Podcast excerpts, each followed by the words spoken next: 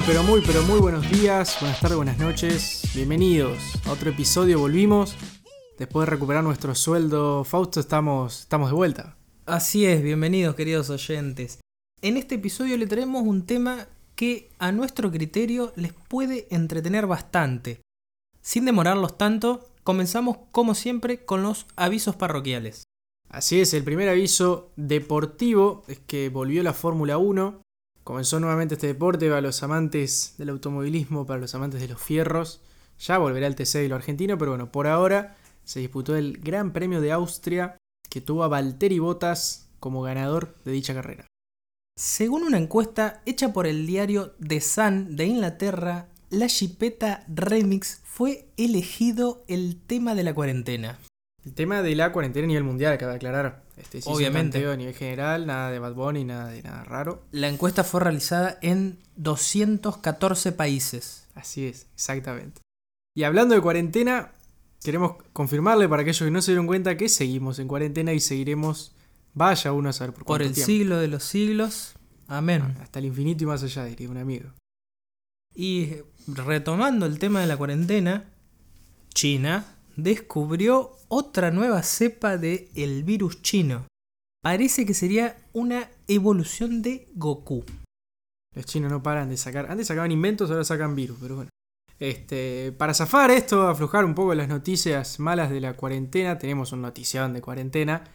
Y es que estamos estrenando, ya a partir de esta semana, nuestra página web www.esporahipodcast.com.ar.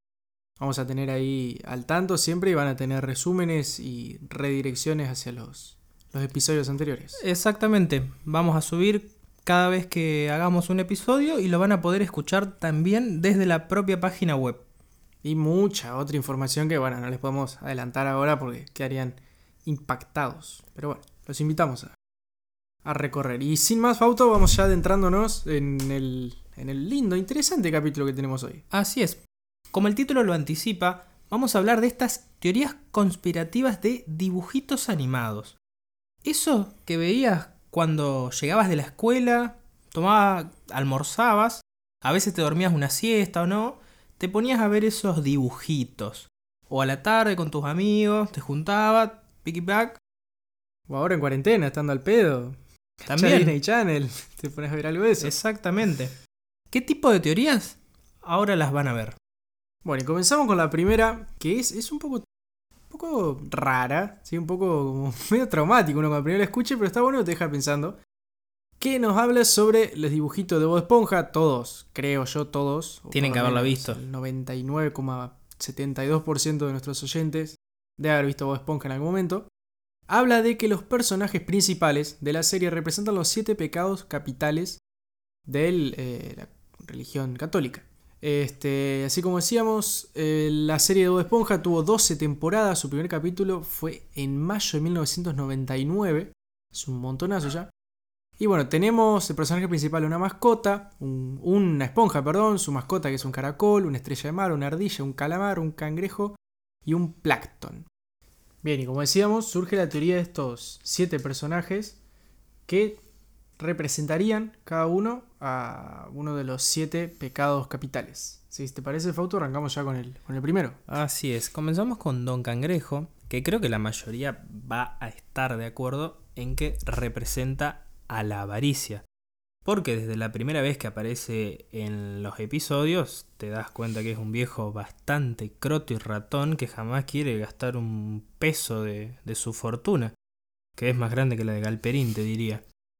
Y bueno, con el paso de los episodios como que se va haciendo énfasis en que es bastante codito codito, vio, y que siempre busca ahorrar su, su fortuna.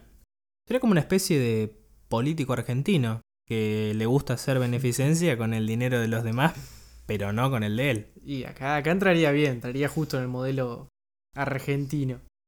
Bien, el segundo que en esta teoría representaría la envidia es Plankton. ¿Sí? Como todos los que vimos una vez la serie, sabemos que, que su, su misión, digamos, su objetivo era robarle la fórmula de las cangreburgers a Crustáceo Cascarudo y, y quitarle así el, el éxito del, del restaurante.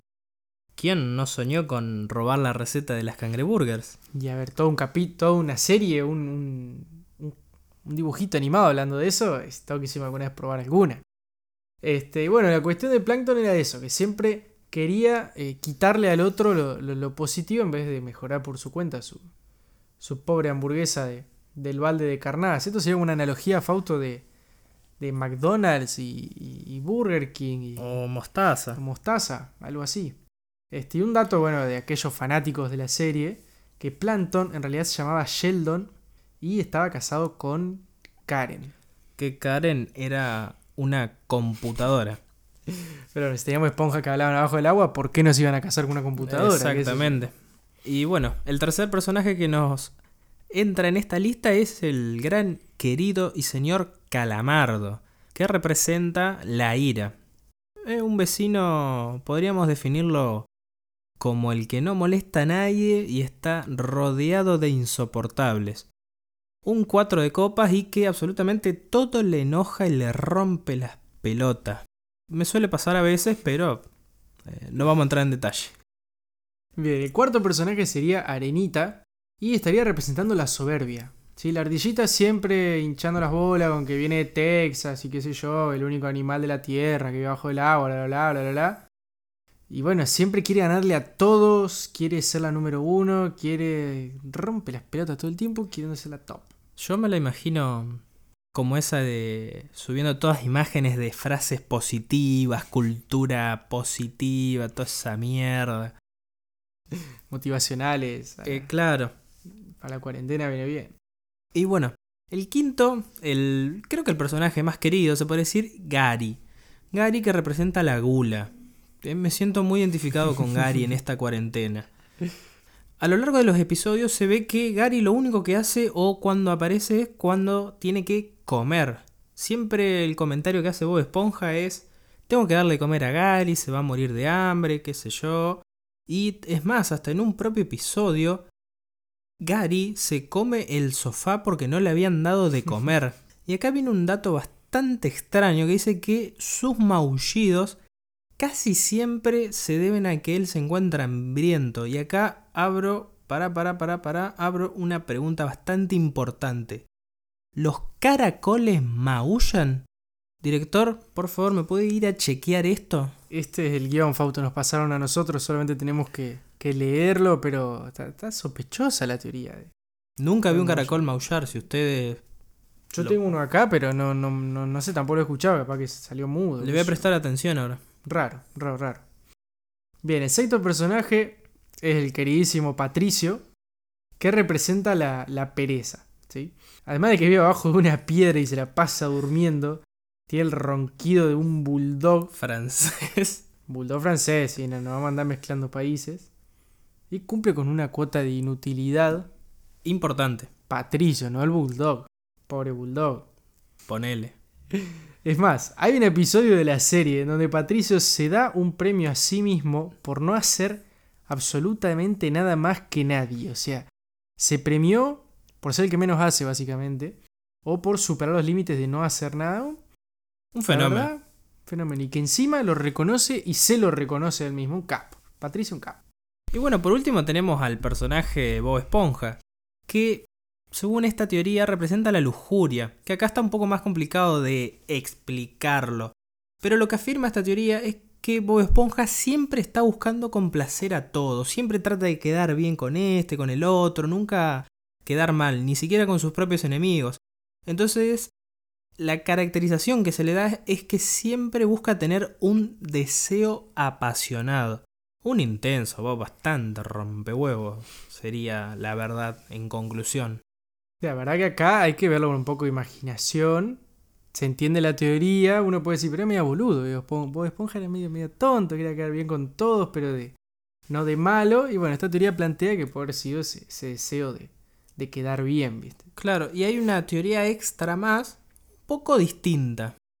Así es, habla de que, este es aparte de las siete que acabamos de nombrar, y dice que los personajes de la serie eh, podrían ser resultados de una prueba nuclear. Si hay un usuario en la, en la red social Reddit, si alguno en los no foros. la conoce, está buena, ha creado la teoría de que los habitantes de fondo de Bikini, que es el lugar donde se desarrolla la serie Bob Esponja, estuvieron expuestos a las detonaciones de bombas nucleares. Lo que tiene un suceso, eh, o sea, fue un suceso real, fue algo, fue algo original. En 1946 y 1958, el atolón Bikini que componen las Islas Marshall fue el lugar de pruebas de 20 bombas de hidrógeno y atómicas. Es decir, esto de las pruebas nucleares es real y bueno, plantean que pueden haber quedado medio, medio, medio un poco deformados los muñequitos ahí abajo. Bastante Y bueno, de golpe tenemos una esponja que habla, etcétera, etcétera. Bien, pasando a la siguiente tenemos a este dibujito que creo que todos lo debemos haber visto en algún momento. Y es el de que los Rugrats, las famosas aventuras en pijamas, en realidad están todos muertos.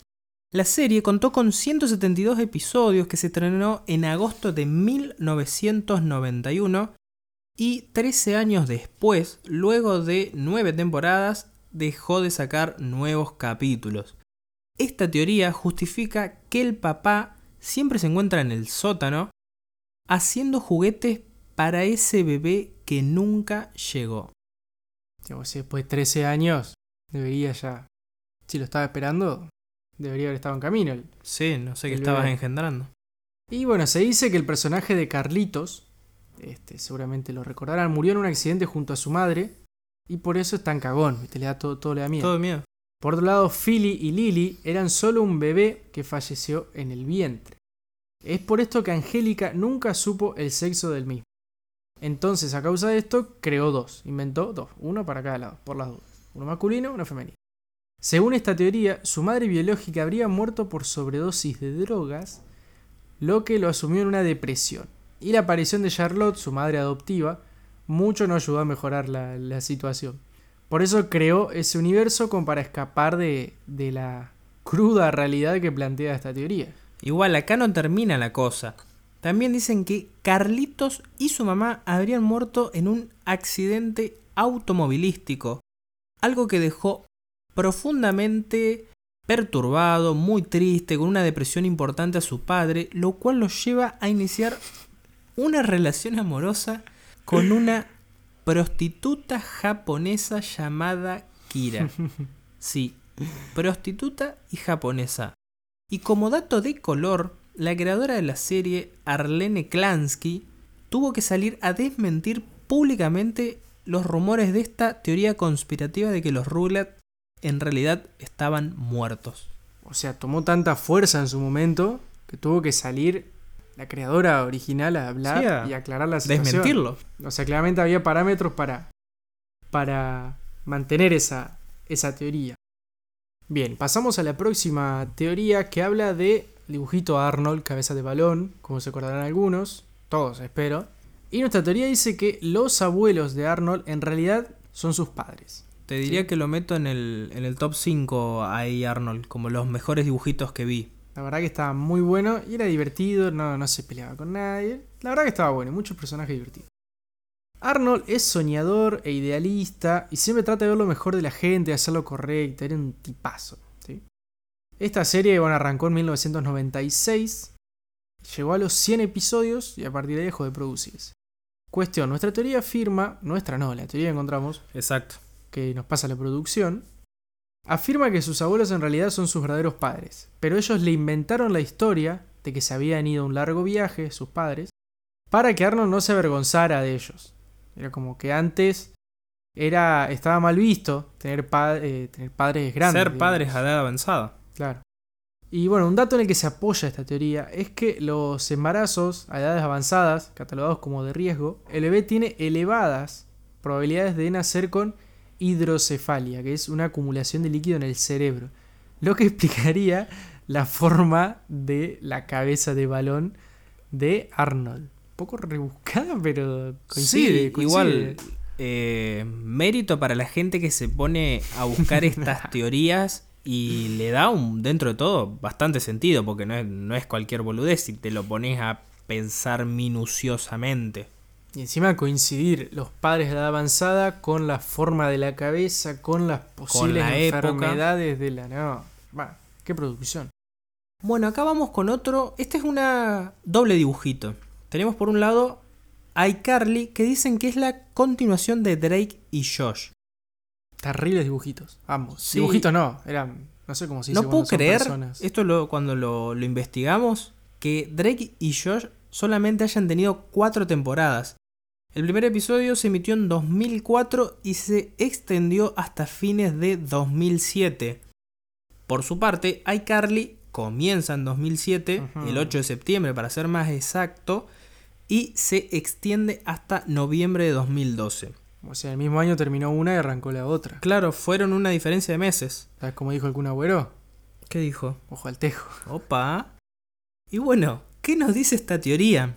La teoría afirma que el loco Steve, que era el personaje este de Drake y Josh, que trabajaba en el cine, viste que le faltaban un par de teclas, dice que asesinó a Drake, a Josh, mató también a sus padres y secuestra a Megan, con la cual se va a vivir junto con ella a Seattle, donde cambian sus nombres por Spencer y Carly, comenzando una nueva vida como hermanos.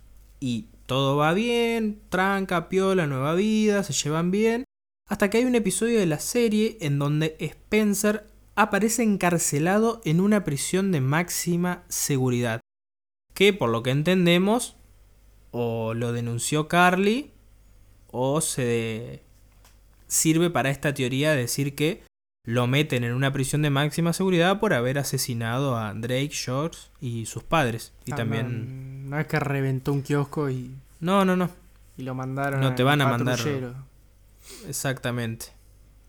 Picante la teoría, picante. Bien, la próxima volvemos a los dibujitos. Y acá también, los padrinos mágicos. Suponemos que todos. ¿Quién no quiso Habrá tener un unos padrinos mágicos? ¿Sabes qué? ¿Cómo le hacía? Le hacía fácil, Timmy. Tac, pum, pedía algo, listo, adentro. Bien, esta serie tuvo muchos capítulos, 161 capítulos. Comenzaron en 2001 y se desarrollaron hasta fines de 2017. La verdad, bastante recientes los, los últimos. Esta teoría afirma que en realidad Cosmo y Wanda son antidepresivos que ayudan a Timmy Turner a tener una vida mejor. Es más, en un episodio, los padrinos mágicos le afirman a Timmy que solo estarán cuando los necesite. Y creador de esta teoría relaciona esto con el tema de las pastillas, las cuales en general sirven para aliviar el estrés y la ansiedad, justo dos pastillas y dos padrinos mágicos. Generalmente el médico te dice, toma esto cuando lo necesites. Claro, no todo el tiempo, entonces se ahí la energía con los padrinos. Y Cosmo, aquí ya entró en detalle el creador de la teoría, Cosmo representaría a la sertralina y Wanda a la fluoxetina. Ambos son antidepresivos. Además, cuando Timmy abusa de los padrinos mágicos, las acciones se complican, los capítulos entraban en problema, tal como pasaría si en realidad se abusa de los medicamentos. Picante. Sí, la verdad, un, todo un tema eso de, de hay, cosas, relacionarlo. hay cosas que son playeras, pero hay cosas que te dejan pensando. boludo. Sí. ¿Qué va a ser? Y esta, la próxima teoría también está bastante rebuscada. La serie de la que vamos a hablar es, perdonen la pronunciación, la verdad, sigo sin entender cómo decirlo, porque es Ed, Ed y Eddie. Esta serie que se emitió desde el año 1999 hasta el año 2008, con un total de 70 episodios. Esta teoría afirma que los protagonistas de la serie estarían muertos y pasarían su tiempo en un purgatorio. ¿Que ¿Qué es un purgatorio? Es un espacio simbólico que alberga a las personas que fallecieron con algún pecado y deben purificarse antes de estar aptos para acceder al paraíso, siguiendo la rama de que creas en el cielo. Las claves que llevan a la elaboración de esta teoría hecha por un usuario de Reddit son las siguientes.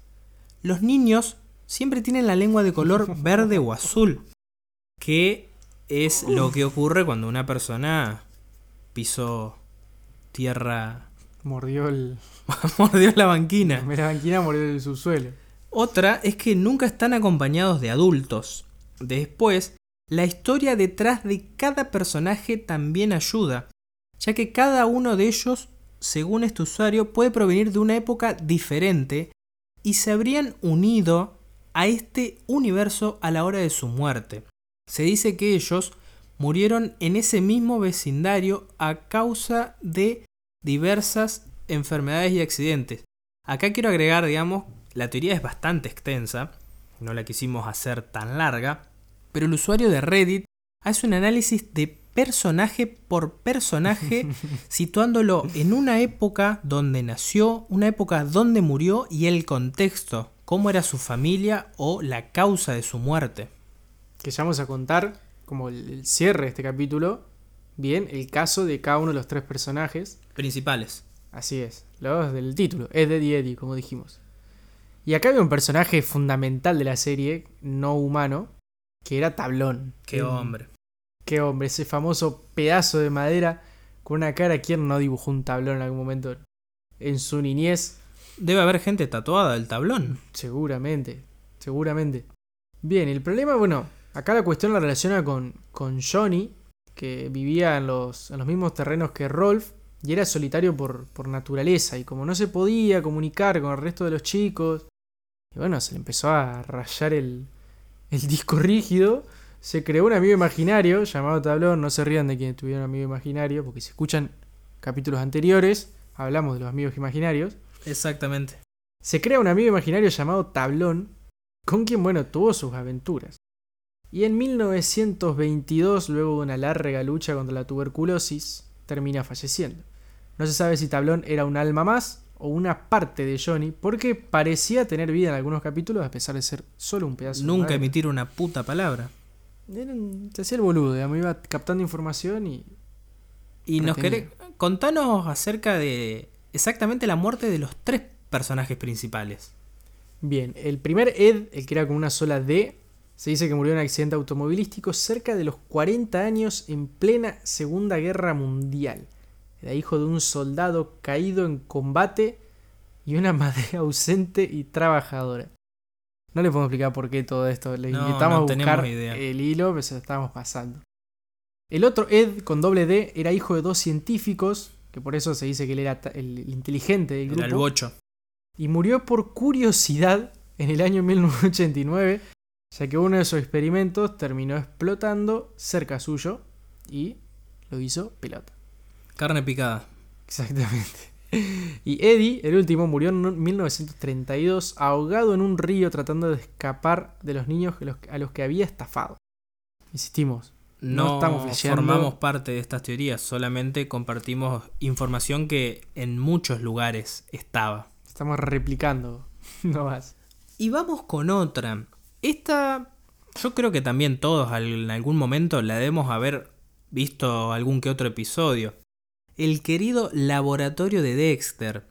Dexter era la envidia de muchos niños gracias a, a ese laboratorio secreto que tenía oculto, pero, ojo al tejo, no sería su único secreto. Según esta teoría, el protagonista de la serie podría sufrir el síndrome de Asperger, porque, como veíamos a lo largo de los episodios, él tenía problemas para sociabilizar, patrones repetitivos y tenía unos gustos medio, no sé si particulares o, turbios, llamémosle. Por lo tanto, se dice que el resto de los personajes estarían representados por la mente de Dexter, quien no puede entablar una relación de amistad o conversación fácilmente. Es más, esta teoría afirma que Didi, su hermana, no sería tan mala como él la presenta. Claro, el loco tenía un par de rayes para hablar con la gente y flasheaba que.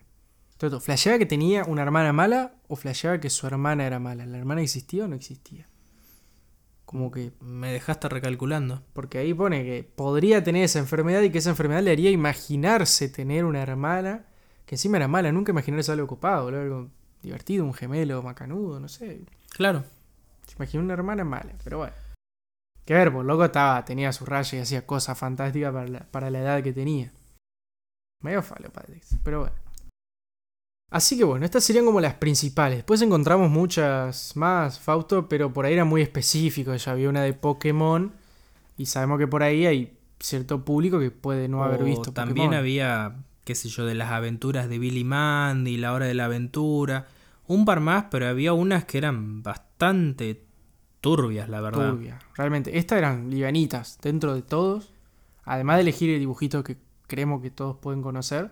Estas son las más tibias, las más Sí. tibias. Mejor no indagar en otras teorías. Y bueno, por ahora nos mantuvimos en los dibujitos animados. Eh, obviamente la invitación a que si tienen sugerencias, podríamos hacer tranquilamente otro capítulo. Porque bueno, como decíamos, había muchas. Había muchas y obviamente no pudimos investigar todas. Sino que solamente de las que pudimos investigar, seleccionamos las, las mejores. Pero vamos a cerrar con un bonus, un bonus track como siempre. Yéndonos para el lado de las películas. Para dejarla ahí picando, que también los invitamos Que a podríamos si les armar gustaría. En un futuro, teorías de películas. Que sí, creo que debe haber muchísimos. Bastante.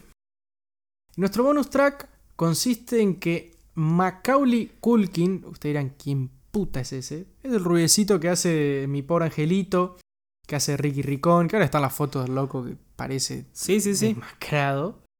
Eh, la teoría dice que este actor, que se destacó de chico, interpretó a un futuro asesino en serie. Si relaciona el personaje que hizo él de chico con otro personaje que ahora nos vas a contar. Dentro de las películas. El niño de la película, actuando de chiquito, afirma que más adelante se convierte en el villano de los juegos del miedo. Sí, ese tipo rubio, señor grande, con ojos, con cara de bastante, ya te da miedo, digamos, verlo. Y si buscan el meme de Macaulay Culkin, parece bastante consumido por estupefacientes, también asusta. Mucho mate yerba. Y bueno, otra vez, un usuario de Reddit explica detalladamente esta teoría, pero para hacerla más corta y resumiéndolos, dice que comienza por el hecho de que el niño tiene problemas para controlar su ira y sus fantasías violentas, o sea, en la película de cuando actúa de chico. Además, se dice que posee un fetichismo hacia las grabaciones en video. Y si lo comparamos con las películas del juego del miedo, no hace falta mencionar todo el tema de las grabaciones. También habla de similitudes entre las trampas que pone a los ladrones y las que las trampas que vemos en el juego del miedo. ¿Quién no había visto que tenía que serrucharse la pierna para salir? Y no quiero entrar en más detalles.